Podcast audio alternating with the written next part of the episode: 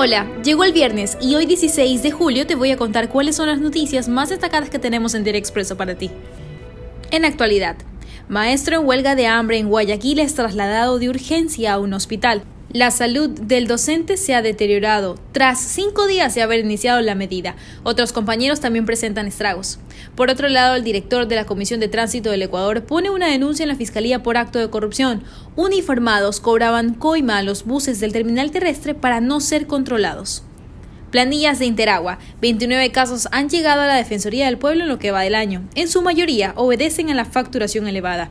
No todos están resueltos y en noticias internacionales alertan sobre una pandemia de los no vacunados en Estados Unidos. La Casa Blanca alertó este 16 de julio de que la crisis del coronavirus en Estados Unidos es ahora una pandemia de personas no vacunadas. El 99% de las muertes por COVID-19 son de personas que se resisten a ser inoculados. Revisa más noticias ingresando a nuestra página web www.expreso.es. Hasta la próxima.